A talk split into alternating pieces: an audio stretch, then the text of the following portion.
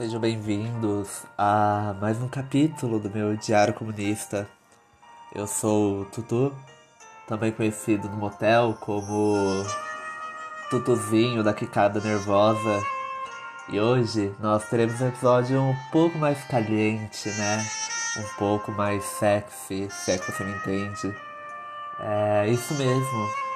Hoje a gente vai falar sobre a pós-colonização da América Latina e, em segunda instância, das minhas vidas a motel. Mas aí é o momento que você vai me perguntar: Tutu, o que esses assuntos têm em comum? E eu te respondo, né? É tudo. A decolonialidade ela está intrinsecamente ligada à vida de motel. E nesse episódio é, eu te contarei duas histórias das minhas vidas de motel que vão comprovar isso. Bom, obviamente eu não estou sozinho nessa, né? Como de costume, eu chamei três especialistas em motel para me ajudarem nesse episódio. Eu chamei o Anibal Quirrano e o Eduardo Galeano, né? Dois escritores latino-americanos experientes em putaria. E não obstante, eu chamei a Valesca Popozuda, visto que ela é uma poeta muito experiente na pós-colonização latino-americana. Então, pega seu dildo, seu azulzinho, seu KY, suas algemas, dados, cintaralho, tanto faz, o que for, o que lhe der tesão. E vamos escutar as minhas histórias de decolonialidade e, não obstante, histórias de motel também. História 1. Meu cu não está em jogo, seu burguês safado.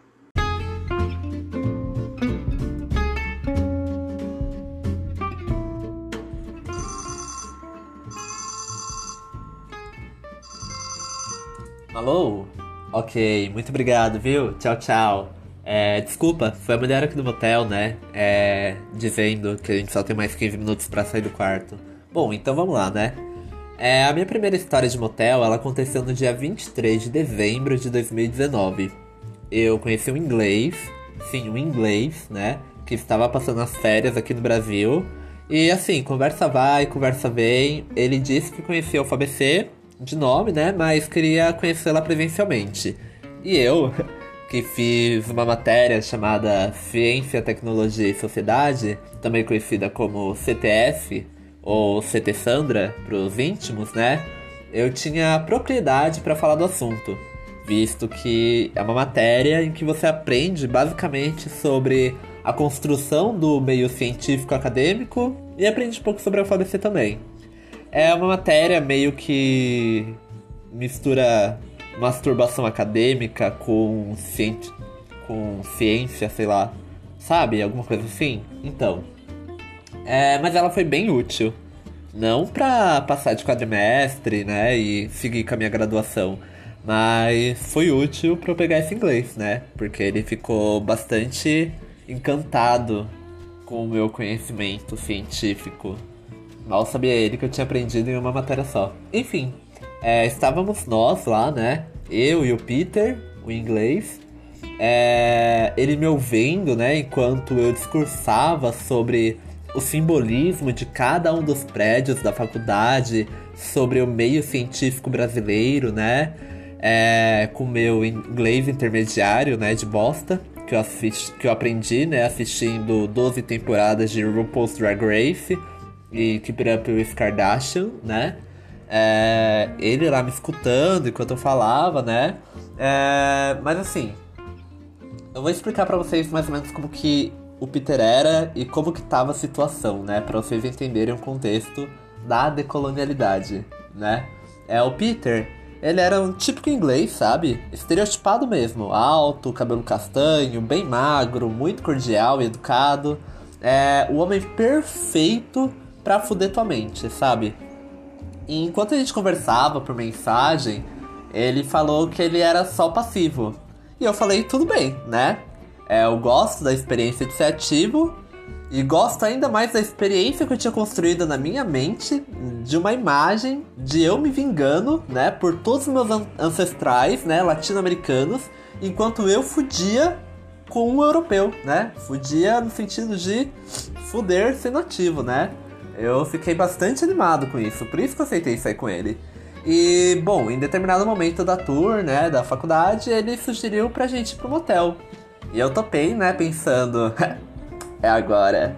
É agora que eu vou fuder com o inglês e vou vingar os meus ancestrais. E aí chegando lá, né, foi tipo. Tudo como você espera de uma chegada de motel, né? Beijos intensos, tiração de roupa, preliminares, né? Mas em algum momento ele solta, né, com uma, uma voz assim, meio de porno star, sabe? É, americano. Tipo, oh, you are so skinny. I want to fuck you. Rapaz, nesse momento que ele disse isso, eu dei um pulo para trás. Eu dei um pulo para trás e pensei assim, meu Deus. Pra você, que, pra você que não entende inglês, né? Ele falou assim que ele queria me fuder. Basicamente ele falou isso. Me fuder. Me fuder. Eu ser fudido. Obviamente que eu recusei, né? Visto que eu não estava. Não estava em jogo meu cu. Meu cu ele não, não em jogo. Não era só meu cu que tava em jogo nesse momento. É, mas também tava toda a minha ancestralidade. Toda a minha imaginação que eu tinha construído sobre. Sobre. Sobre tudo, né? Sobre, sobre esse contexto. Mas aí sim, né? depois de muita conversa, né? E insistência dele, ele conseguiu, né? Ele conseguiu eu fui colonizado pelo, pelo europeu. Ai. Bom, não obstante, né, no meio da foda, o quarto do lado começou a tocar Baiana System, né? E eu, que já havia perdido todo o clima com um pau entrando dentro do meu cu, né? O inglês me solta, né? Eu vou traduzir para vocês já em português para ficar mais fácil. É, olha, Baiana System, Aí eu respondo, tipo, ué, tu conhece Baiana System? Aí ele me diz que sim, porque ele já foi no show deles na, em Londres, né? Enfim, a transa continuou rolando ao som de latino-americano. Foi assim, uma humilhação atrás da outra. Porque não basta eu ter sido colonizado, teve um universo ainda para me lembrar que eu fui colonizado. Bom, aí a foda terminou, né? Fui pra casa, ele foi pra casa dele, a gente nunca mais se falou. E, sei lá, tem moral na história? Hum, sei lá, acho que moral da história é não transe com inglês, porque tem a chance de ficar tocando Saci remixado do Condzilla é, no meio da tua foda. Então é isso. Vamos pra próxima história.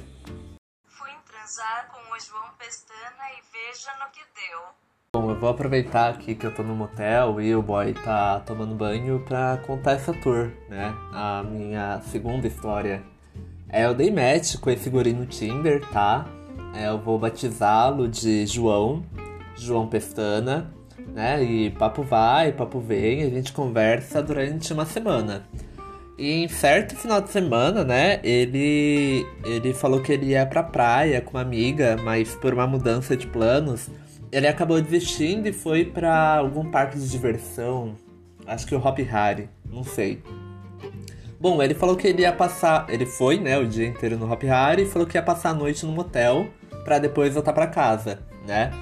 E aí ele me fala: Ah, Tutu, eu vou passar a noite no motel, né? Aqui perto. Se você quiser colar aqui. Mas assim, eu tô muito cansado. É, vai ser literalmente chegar e dormir. Bom, eu relutei bastante, né? É, sobre essa decisão, pensei muito durante uns 5 segundos, né? Mas aí depois eu pensei, caralho, tem date melhor do que você chegar e dormir com a pessoa? Sem muito afeto, sem muito papo. É chegar e dormir. Porra, mano, genial. É, é perfeito. É o conceito de date perfeito para mim. Então eu topei, né? Coloquei numa mochilinha meus chinelos, meus remédios para gastrite, né? Nunca se sabe. E o livro As Veias Abertas da América Latina, né? Do Eduardo Galeano. E eu pedi o Uber. Bom, a ida pro motel de Uber já valeria um episódio inteiro, né? Visto que fiquei ajudando a motorista a montar o currículo dela. E, bom, enfim, é, eu cheguei próximo ao local, encontrei ele e fomos ao motel. Um hotel muito bom, por sinal, né? Pena que não patrocina esse podcast. Bom, de qualquer maneira, chegando lá, conversamos por uns 15 minutos, né? Ele tomou um banho. É, eu queria dizer que não rolou sexo, né? Pra ficar mais engraçado, mas rolou umas preliminares, né? O guri, ele tava assim, com uma cara bem cansada enquanto a gente fazia as preliminares, né? É, mas, tipo, ele tava com uma cara muito cansada. Tipo. Tipo a Britney Spears, sabe? Em 2007, quando ela saiu da reabilitação. Então, ela tava com aquela cara. É, e eu não conseguia, né? Não, não sentia tesão numa cara de exausto. Então, eu vi aquela carinha de sono e do João Pestana e aproveitei que eu tenho baixa libido e falei, né? Bom, vamos dormir. Amanhã a gente tenta de novo né? Que eu imagino que é uma frase muito comum nos relacionamentos dos meus pais. Enfim, é, lá fomos nós dormir, né? E eu digo dormir, no caso ele foi dormir, porque eu sentei na cadeira do motel e passei boas duas horas lendo, aprendendo sobre a história da colonização da América Latina, enquanto uma puta gemia bem alto no quarto ao lado, né? Era até meio ritmado, sabe? Era tipo. E ela gemendo e tal. Nossa, tava. Foi assim, é... foi muito simbólico para mim, né? Porque a puta representava a América Latina e o. E o. E o cara, né? O cliente representava a Europa. E aí eu lia sobre a, o fim do Império Azteca, ouvindo isso e pensando, caralho, será que foi assim? Bom, não sei. É, no outro dia, né, enfim, o João Pestana, ele acordou com seu sono em dia agora, né? É, eu aproveitei que eu tava no motel e tomei um banho bem, bem, bem longo, né, e demorado. E a gente foi embora, né? Cada, cada qual pro teu caminho. E, bom, até hoje a gente conversa, a gente tem uma amizade legal. É... Não, não, não saí com ele, né, de novo. É... Mas a minha experiência de ir para um motel para não transar e ficar aprendendo sobre decolonialidade foi uma experiência muito imersiva no ponto de vista decolonial.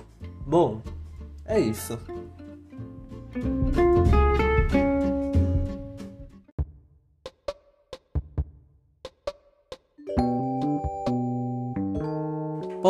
Chegamos ao último quadro, para sua alegria e a minha tristeza, o Ouvidoria Comunista, em que alguém, um ouvinte, né, ou não, é, me manda um áudio querendo alguma resposta, né, de algum dilema existencial, e eu, como um bom amigo e conhecedor de tudo, irei responder com filosofia, sociologia e samba no pé, né.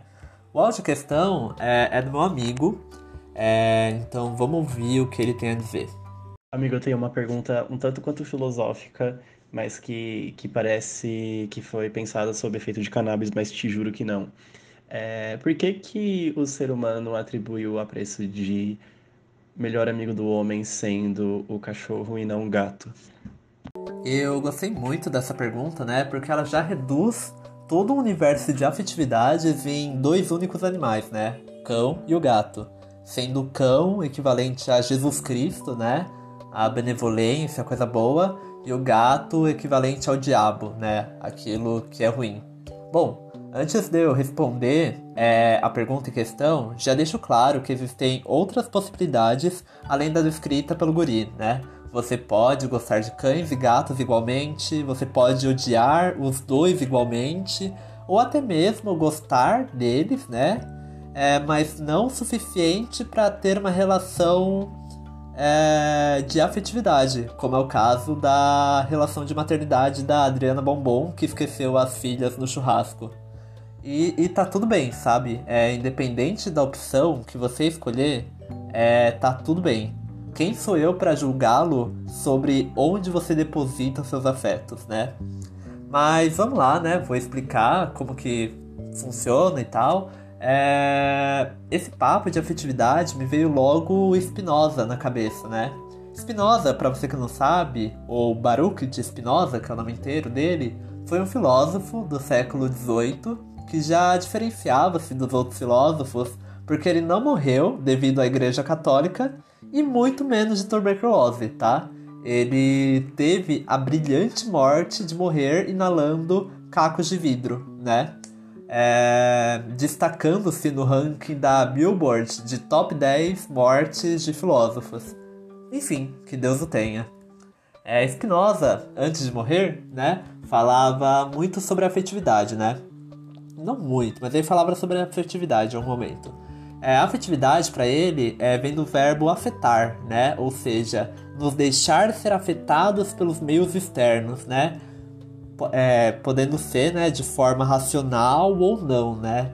Então, para ele, numa sociedade como a nossa, que racionaliza tudo e deixa em segundo plano a questão dos afetos, é, acaba sendo um processo muito difícil e muito demorado para a gente compreender o que, nos, o que nos afeta, certo?